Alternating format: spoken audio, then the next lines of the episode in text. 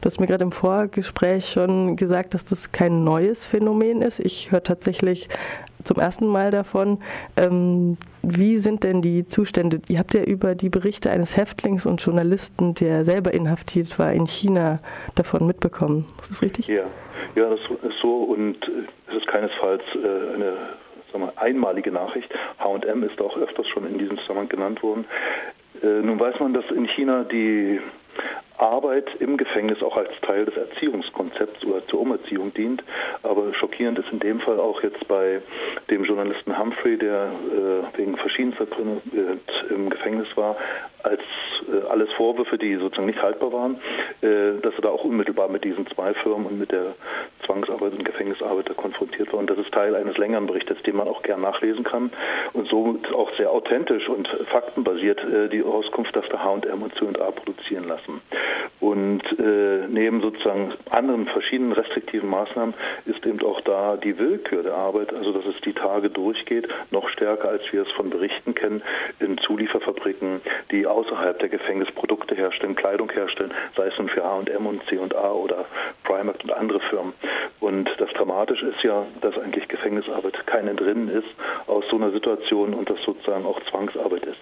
Das perfide an der Sache ist aber, wo wir auch sagen, da haben die Unternehmen und nicht bloß der chinesische Staat und die, das ganze System eine Verantwortung, sondern die Unternehmen, die eben in China produzieren lassen, wie H&M und C&A.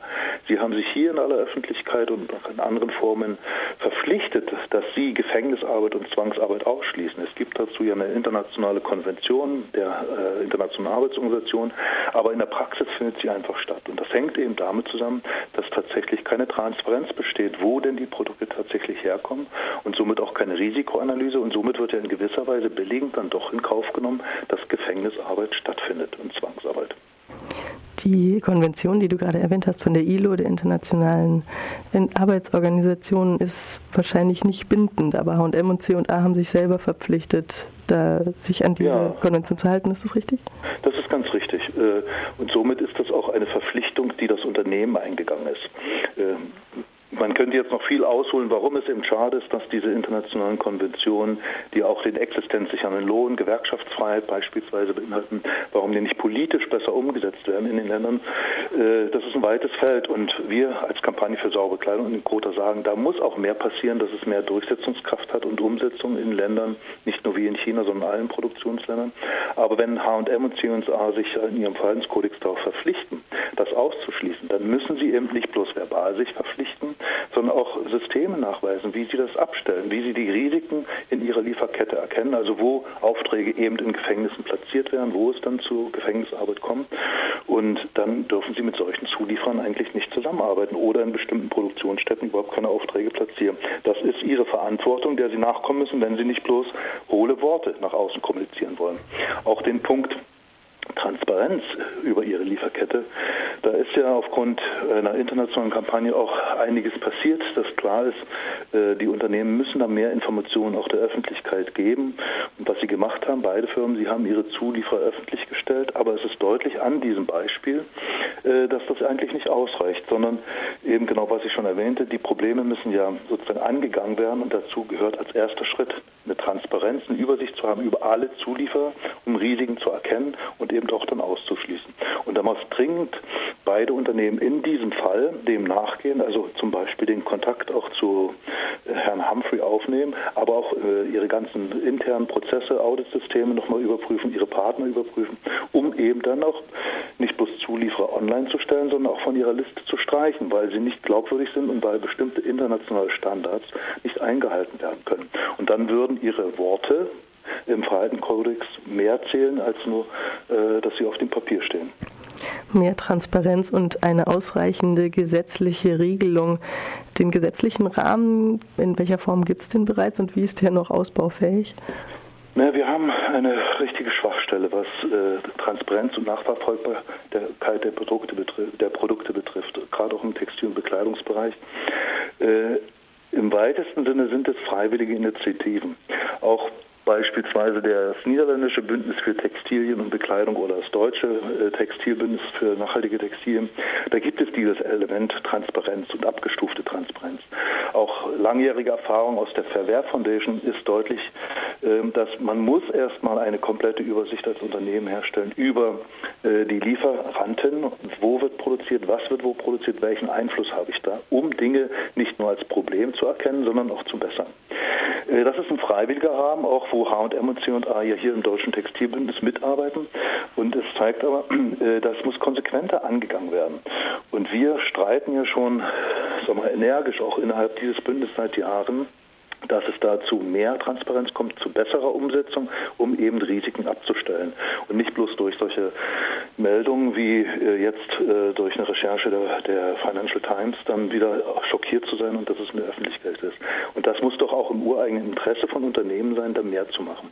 Und wir stellen aber fest, dass sich das trotzdem viel zu langsam vorwärts bewegt und es eigentlich recht deutlich ist, dass wir da auch gesetzliche Regulierung seitens der Politik brauchen. Also eine bessere Offenlegungspflicht äh, auf der EU-Ebene. Das würde auch im deutschen, im deutschen Recht greifen. Eine bessere Haftungspflicht, wenn es eben dann zu, in dem Sinn, äh, ja auch anderen Katastrophen kommt, die ja durchaus auch bekannt sind im Bereich Textilbekleidung, äh, dass dann die Opfer auch entschädigt werden beispielsweise.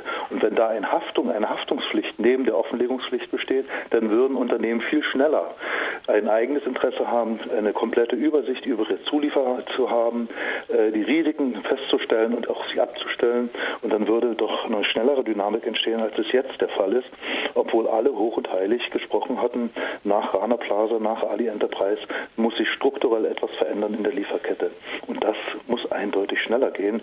Und die Schritte, die jetzt klein wenig angefangen hatten, die müssen irgendwie doch schneller vorwärts gehen.